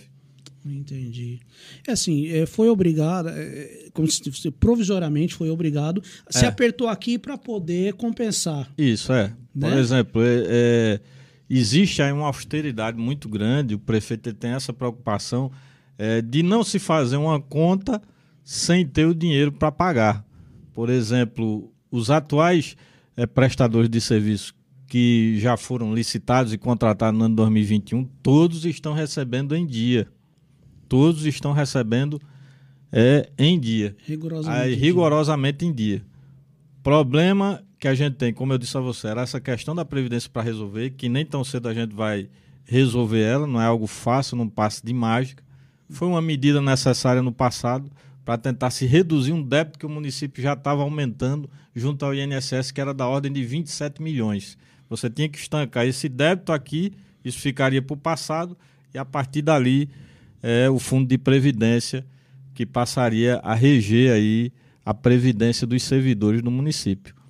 E essas são as medidas que foram tomadas e a gente está tendo toda uma austeridade. Você vê agora 19 milhões de reais que vão ser injetados aí com três folhas de pagamento que serão pagas nos próximos dias. Aliás, três não, são quatro, porque ainda inclui quatro não, cinco, porque tem a folha dos aposentados do mês, a folha dos atrasados dos aposentados de do, relativa a 2020 e fora isso, a folha de novembro de 2020, de 2021, a folha do décimo, que será paga até 15 de dezembro, de dezembro. e a de dezembro, que será paga, eu acredito, até o dia 30 ou antes disso. Doutor, deixa eu te perguntar uma outra coisa aqui. É, tá tendo é, o, o drive-thru da questão do lixo, Isso. né? Esse lixo, é, ele, ele vai para Igaraçu, né? Igaraçu. Igaraçu, é, não tem um lugar mais próximo? Veja só, a possibilidade que se estudou lá de, de haver um outro local, mas num segundo que eu momento. falando com relação a custo. a custo. né? Mas o que hoje a gente está falando, a gente tem a possibilidade de reduzir o que a gente está levando para lá é, na questão de você fazer essa separação. O que vai para lá só é só o lixo orgânico, esse é o que vai para lá. O que fica para nós aqui, que vai ficar para o pessoal da cooperativa, é a questão do lixo reciclável, papel, vidro, plástico, e isso você reduz o volume de lixo que vai para lá, porque você está reduzindo, de certa forma, é, o volume é, de, de transporte que está indo para lá, de, de material que está indo. Então, de certa forma, você tem uma redução. Você- Apesar de você. Você vai diminuir a questão de viagens, é isso? Estão construindo um É, em de Passira agora. Tô tendo um projeto para construir um em Passira. É, acho que já tem não Um tem? aterro, né? É um Sanitário. aterro sanitário. É. Sendo que teve alguns empecilhos do ponto de vista administrativo e se deu a opção aí pela, pelo, por Igaraçu. Agora, Igaraçu é nesse sistema que você está falando. Essa metodologia que está se fazendo hoje da separação do lixo vai possibilitar a redução de quantidade de viagens, porque você só vai possibilitar é, que seja encaminhado só os lixos é, úmidos. Os lixos secos ficarão aqui para os catadores aqui da Corpar, que é a cooperativa que está em parceria junto com a prefeitura nesse programa aí, Terra Limpa, programa Terra Limpa, para fazer essa captação e revender aí esse material aí. É, eu achei muito interessante, louvável de, é, é, de parabenizar, inclusive, essa atitude, porque assim, nós estivemos, inclusive, fazendo uma reportagem né, no lixão. Né? Nós fizemos ainda na época do PFTV News e realmente era, é, era um- uma situação de calamidade pública. Salvo É, me engano, desde 2019 já havia é, um já havia uma auditoria nesse sentido e havia uma recomendação do Tribunal de Contas já para encerrar as atividades do lixão. Encerrou 2020 a gestão é, a gestão passada veio não foi dado muito caminha- encaminhamento às coisas e essa bomba já veio na mão da gestão já nos primeiros dias de 2021.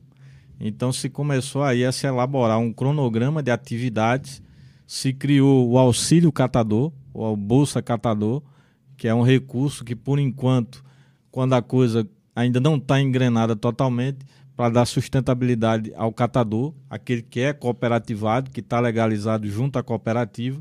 Em seguida, quando a coisa começar a ganhar, eh, vamos dizer, ganhar corpo, assim, que isso vai acontecer, é uma questão de cultura, né? A questão do lixo da gente, de- dessa separação, você tinha sempre uma, uma cultura. E você fazer com que essa cultura mude do dia para a noite não é tão fácil. Não, é, é, a gente pôde observar, inclusive, nós estivemos é, anteontem fazendo uma matéria aqui no Drive Thru e é notório, visível a alegria no rosto, no semblante de- de- dessas pessoas, né? Desses, é, desses profissionais, né? Eles estão sendo valorizados. Estão né? sendo valorizados. como nunca foram.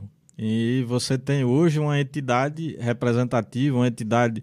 E eles hoje vão ter a possibilidade de extrair realmente o próprio sustento daquela atividade que durante muito tempo eles caminhavam aí, de certa forma, na informalidade. E hoje você tem essa parceria aí que vai possibilitar a cooperativa dos catadores aí ter os próximos fundos, ter mais sucesso e garantir a cidadania aí e o alimento na mão, na mesa de todos esses trabalhadores. Principalmente chegando no final de ano. Ô, Heitor, nós temos pergunta no chat? Vamos olhar agora as perguntas do chat que a pessoa tá mandando aqui. Olha só, Sandra Alves colocou aqui. Boa noite, doutor Márcio. Se o senhor tivesse que dar um conselho para quem está pensando em seguir a carreira no direito, qual seria? Comece é, a estudar desde já. Primeiro tem que gostar de ler muito, né? Primeiro tem que gostar de ler muito, aprender a fazer, é, a redigir melhor, né? Porque você faz a redação na época do ensino médio, mas você tem que começar a ter aquela redação que é voltada aí para as três partes, que é a introdução, você introduz o argumento em seguida e finaliza, né? Você tem uma coisa, tem um fundamento, e em seguida você junta aquilo que você falou com o início no final e você vai dar a conclusão, né? que é o chamado pensamento lógico. Você vai ter que fazer uma redação aí voltada mais na questão lógica e hum. melhorar o português também, porque é assim. A eu ainda né? a narrativa, oratória, né? a oratória, como eu disse, né? Para mim, as coisas seriam mais, teriam sido mais sucedidas lá atrás se a gente fosse menos tímido. Mas, assim, uhum. mesmo tímido, a gente enfrentou esse desafio. Te atrapalhou de... muito a timidez? Atrapalhou em alguns momentos, né? Como eu disse, principalmente nessa questão de. Do não muito sucesso. Ai, Mas é isso aí. Próxima pergunta. Próxima, próxima pergunta. Fernando Filho. Márcio Pimentel, sabe informar o percentual do índice de desemprego em Limoeiro, Limoeiro precisa de indústria, de três pontinhos, como fosse um conselho. É, eu estou entendendo o que ele quis dizer. Bem, veja só, a gente tem muita gente em Limoeiro, existem aqueles que estão empregados, que você inclui ali tanto o pessoal da iniciativa privada, do setor público, que a gente tem muitos funcionários públicos que são daqui, trabalham em outros municípios ou no estado, e tem o pessoal que é do comércio, da iniciativa privada, e tem o pessoal que trabalha na informalidade. Concordo com você. Tem que haver é, um incentivo. Por exemplo, agora, você teve agora esse empreendimento que veio aqui, que é esse novo atacarejo. Esse novo atacarejo aí, ele veio, não foi uma coisa gratuita para o município. O município firmou alguns é, compromissos com ele, inclusive na questão é, de isenção tributária, notadamente do IPTU, para garantir essa vinda é, desse empreendimento que já gerou aí, de forma direta, mais 250 empregos e de forma indireta, mais uma quantidade de empregos. E queira ou que não queira, houve uma melhora na economia, porque aqueles empreendimentos que eram do mesmo setor, que até então estavam solitários, estavam, vamos dizer, se achando que detinham o monopólio daquela situação e passaram a sentir hoje que vão ter que começar a caminhar de outra forma, senão vão perder espaço para esses outros empreendimentos que estão vindo. E isso é economia. A economia é isso, é você. O que o poder público pode fazer é criar formas para você, por exemplo, eu estava discutindo hoje na prefeitura, a gente estava discutindo, não, debatendo com o guarda municipal, que ele estava falando dessa questão da Zona Azul. A Zona Azul Sim. é uma questão que já foi implantada em outros municípios, inclusive vizinhos a nós, como Surubim. Carpina. Surubim. Carpina não teve boquinha, porque era comerciante, não. O prefeito, o único erro dele foi ter começado a implantar em bairros residenciais. Que os bairros residenciais é o que a gente chama de zona de escape. Quando o cara não tem onde estacionar naquela área que foi delimitado, o cara vai para os pontos de escape. Mas deu certo. Você sentiu é, a queda, aquela desorganização que você via no meio da semana, carro para lá sem ter espaço. Aí o guarda me contou, por exemplo, tem pessoas que vêm de outros municípios comprar aqui no comércio de Limoeiro e que perguntam para o guarda onde é que eu vou estacionar. E aí, tem vaga onde? Aí o cara fica rodando, rodando na cidade, por quê? Uhum. Se criou a cultura aqui, me perdoe a ausência, alguns comerciantes do município de Limoeiro, por exemplo, o cara tem um veículo, tem um veículo, aí tem. Ele tem um veículo, a esposa tem um veículo, o filho ou a filha dele tem outro veículo. Aí são três veículos que ocupam espaço na avenida. Quando esse pessoal todinho poderia vir num carro só, hum. ou em outro veículo ou mais leve. Até a pé mesmo. Ou até a, a pé. É Aí você está tirando vaga do pessoal que está vindo comprar no comércio limoeiro. O pessoal não encontra vaga no estacionamento, o pessoal vai embora. E não compra no comércio de limoeiro. Doutor Márcio, é, nós fizemos também uma reportagem, né? E, e nós, inclusive, entrevistamos um, uma pessoa que é, é um vendedor. Um, ele trabalha com vendas e ele falou dá dificuldade de estacionar. Você não acha que, é, por exemplo, os vereadores, com essa com essa é, atitude de, de ir contra esse projeto é retroceder, porque, como, como bem foi dito, é, Vitória de Santo Antão existe o Zona Azul. é sucesso. Né? Carpina é, foi implantado também, só não deu certo, como o senhor bem disse aqui, por conta de tentar implantar. Não, e, houve, e houve a pandemia, né? Que teve que suspender. O Zona Azul, durante o período da pandemia, ficou suspenso, é. o estacionamento.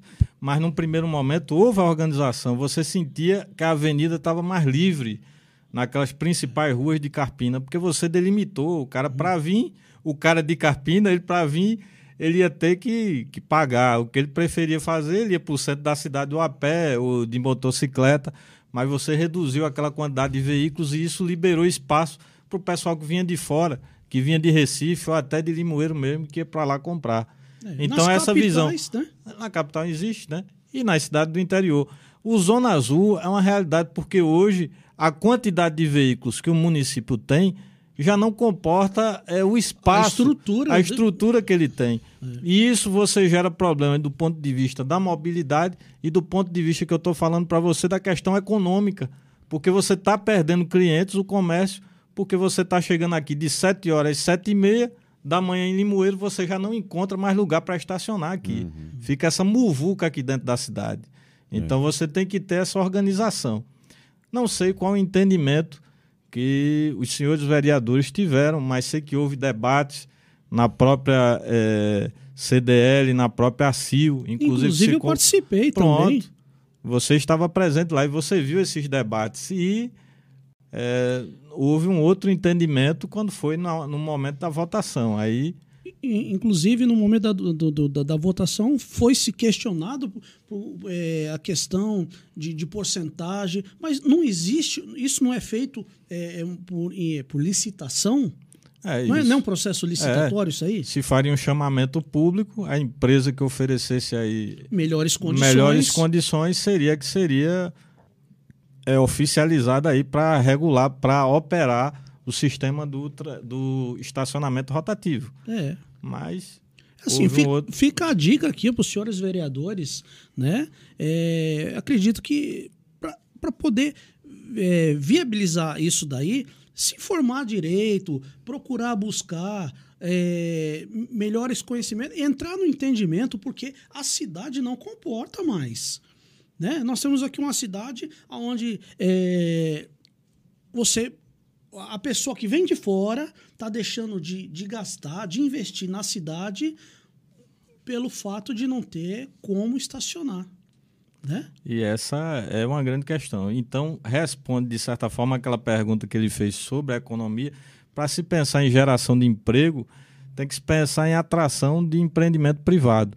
E o empreendimento privado ele vem onde há condições dele se estabelecer entendeu? Então é essa a possibilidade que o estabelecimento privado ele vem, vem nas condições de oferecer benefícios e também na, na condição dele ter viabilidade para se estabelecer. Muito bem. Então vamos falar mais uma vez aqui da, da pizzaria aqui? Pernambucanos Pizzaria, a melhor da região, o melhor delivery que você vai encontrar aqui na região. Você bateu a fome ali, ó, no sábado, domingo, segunda, a semana inteira é na Pernambucanos. E o preço? Nossa. Esse é o, é, o, é o que as pessoas mais querem saber de casa. Maravilhoso. Quanto que tá saindo essa pizza? Oi? Qual o valor da pizza? Por 30? É com, com refrigerante, né? refrigerante, né? Isso aí, saindo refrigerante grátis. É, muito bom. E temos também Marcelo Veículos. Isso aí. Marcelo Veículos, você quer comprar, vender, trocar, financiar o seu veículo, procure o Marcelo. Olha, uma pessoa de primeiríssima, veículos totalmente documentado, onde você não vai ter nenhum tipo de problema. É, é um lugar onde você tem é, vai comprar com garantia, que isso é muito importante, uhum. né? Você é, ter procedência e comprando o carro lá no Marcelo Veículo, dizendo que viu, viu aqui no 365 vai ganhar o quê, Heitor? O carro vem com o tanque cheio, exatamente. O quê? Vem com o tanque cheio. Gasolina hoje tá valendo ouro. Você ah, dizendo que assistiu pelo 365 Cast, você já leva o seu carro com o tanque cheio. Pronto. Pra gente finalizar, doutor, eu queria que o senhor falasse sobre o imposto da gasolina. Imposto da gasolina, bem é. falado. Qual o problema que hoje nós temos? Que eu falei ainda agora. A gente tem o problema do barril de petróleo, que está super valorizado no mercado internacional, por conta principalmente do momento da pandemia. A gente tem essa questão do ICMS, que você tem como base de cálculo hoje, é uma média dos valores que é cobrado nos postos de gasolina. Mas assim, é, sem querer te cortar, já te cortando, tem uma propaganda na, na TV onde a Petrobras diz que o valor que ela arrecada por litro é um valor de 2,33. Isso. Por que, que o imposto é tão alto e em alguns estados tem uma porcentagem maior do que a outra? E os, os governadores, eles não podem mexer nesse ICMS? Podem sim, Rodrigo. O que ocorre é que existe uma não vontade Ah, de se mexer nisso. O que acontece lá em cima, o que o governo federal fez para tentar brecar esse aumento progressivo da gasolina, que tem como componente, como eu já falei, é a base de cálculo do ICMS aí, que essa base de cálculo é atualizada a cada 15 dias. Ele é, quando maior do muda que o valor do que, a- do, do que é vendido. o valor do que é repassado para o posto de gasolina. É. Entendeu? Então, esse é que é o problema. O governo federal propôs o quê? Congelar essa base de cálculo por seis meses. Só a partir de seis meses é que se faria, porque o imposto está sendo cobrado a cada 15 dias, a base de cálculo é alterada, que é a média do que é cobrado nos postos de gasolina. A média, essa média é que é a base de cálculo para o ICMS. E a cada 15 dias ela é atualizada. Aí por isso que ele está aumentando. Se Aí- cobra tudo em dólar, né? Porque o, o, o- barril do petróleo ele é valorizado. Ele é valorizado em dólar, em no dólar, mercado né? internacional. É, Isso. Mas é, o, o, o governo de Pernambuco, nosso excelentíssimo governador, né? Ele cobra em dólar também? É engraçado, porque você vê num momento como esse que a gente está vivenciando, Pernambuco foi um dos estados que mais sentiu com a questão da pandemia, com a questão da paralisação da economia. né? Nós somos um estado do Nordeste do Brasil e que você ainda cobra aí uma alíquota de ICMS de 30%. É, você tem aí uma carga tributária das mais altas e você muitas vezes não sente o retorno daquela carga tributária que é cobrada. Você vê agora o melhoramento aí do sistema de abastecimento de água, a gente está tendo sérios problemas. Você, inclusive, na PFTV teve uma matéria falando sobre isso, o pessoal reclamando. É, o prefeito vai ter uma reunião no próximo dia 29 no Ministério Público, frente a frente, com o diretor do interior da Compesa para tratar sobre essa questão. E acredito que dessa reunião não vai sair outra solução a não ser o município judicializar contra a Compesa como fez lá atrás. Lá atrás, Nós vimos, prefeito, inclusive, alguns estados né, que É. entraram com essa ação, né? lá atrás o prefeito ele entrou com a, com a petição num procedimento que já existia, se solucionou num determinado momento, a Compesa começou a atender num determinado momento, mas em seguida é, a coisa se descontrolou de novo e hoje a Compesa ela divulga um calendário que ela mesma não está cumprindo. Mas isso não é passível de punição? Com certeza. Você está divulgando algo e o serviço não está sendo prestado a contento daquilo que está sendo divulgado. E o que a gente está vendo é que a população continua pagando, pagando dobrado, porque você está pagando a água que não está chegando, porque você está pagando a tarifa mínima, e está pagando a água do carro-pipa, ou seja, você está pagando duas vezes por uma água que não está chegando efetivamente na sua torneira. É, recentemente, é, que horas são, Heitor? Já são 9h20. 9h20, para a gente finalizar aqui.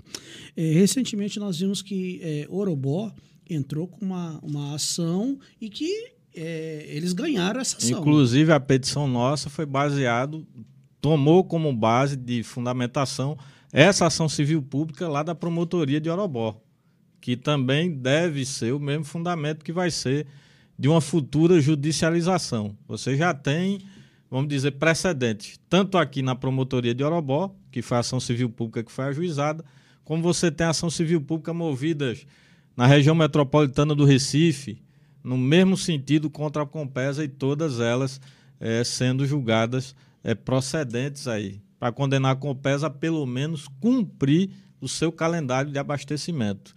A Compesa mostra lá no inquérito civil, mostra umas fotos, ela juntou umas fotos do sistema de bombas dela danificado. Veja, essa situação que me foi mostrada hoje no inquérito civil, ela foi de 2020. Quer dizer, as bombas hoje ainda vêm com a mesma argumentação de que o sistema de, de bombeamento está com problema. Então, tem que haver alguma coisa aí para tentar solucionar isso. Que não pode a nossa população estar tá pagando dobrado por um serviço que não está sendo prestado. E o prefeito ele está nessa determinação de resolver esse problema. Inclusive, vai se reunir no próximo dia 29, aqui no Ministério Público, vai se reunir com o, o diretor da Compesa do interior, que é o cara que fica acima de todos os gerentes regionais aqui do nós interior. Nós gostaríamos de estar presente, estar tá fazendo essa cobertura. É. Já avisa o prefeito que nós Pronto. gostaríamos. E o que acontece? A pretensão dele, dependente do resultado, vai ser judicializar contra a Compesa. Não há outra alternativa. Ótimo. O prefeito tem essa determinação desde o início de resolver de uma forma ou de outra essa situação. Nem que para isso tenha que judicializar contra a Compesa, já que a Compesa está realmente faltando aí com a população. Ótimo. Doutor, por mim, nós ficaríamos aqui a noite toda conversando. O assunto né? rende. Porque o assunto rende, uhum. é um assunto que é de interesse público. Né? Nem sempre nós temos essa, é, essa, esses esclarecimentos. Né? A população ela, ela fica muito é, sem essa, essas informações, né? E é gostoso a gente poder estar tá falando sobre isso e as pessoas em casa que estão nos ouvindo aqui, nos assistindo, compartilha, compartilha é, é, é, esse programa, porque essa informação ela vai mais longe para quem não está assistindo no momento, né? E vai, uhum. e vai poder é, entender é, essas atitudes que, que o prefeito está tomando e, e esse bate-papo gostoso. Quero agradecer de coração, foi muito bom recebê-lo aqui. Espero que possa voltar mais vezes, né, Heitor? Uhum, é isso aí. Muito obrigado, doutor Márcio, pela, por ter aceitado o nosso convite, de ter participado aqui do 1365 Cast. E deixe suas considerações finais. Eu que agradeço a você, Rodrigo, Heitor, Tiago aqui, que ainda agora estava presente, e agradecer a vocês que tiveram essa paciência de nos escutar e nos assistir até essa hora. E realmente a gente se coloca à disposição para maiores esclarecimentos, para a gente falar um pouco sobre direito, sobre o mundo jurídico. E foi muito bom aqui esse bate-papo entre a gente aqui, o bate-papo descontraído, que é esse formato aqui que esse programa se propõe. Um abraço. A gente que agradece. É isso aí. Muito obrigado a você que assistiu até o final. Olha só, 365 Cast, você comendo sua Pernambucanos pizza, assistindo 365 Cast, tem coisa melhor? Não tem. Então, toda terça e quinta, às 7h30 da noite, às 19h30, a gente mudou de horário. Antes era das 19 horas, agora é às 19h30. Muito obrigado a você que assistiu até o final. Já se inscreve, se não é inscrito, já segue a gente no Instagram e segue também a Marcelo Veículos e a Pernambucanos, tá certo? Muito obrigado, até a próxima. Fica com Deus. Thank you.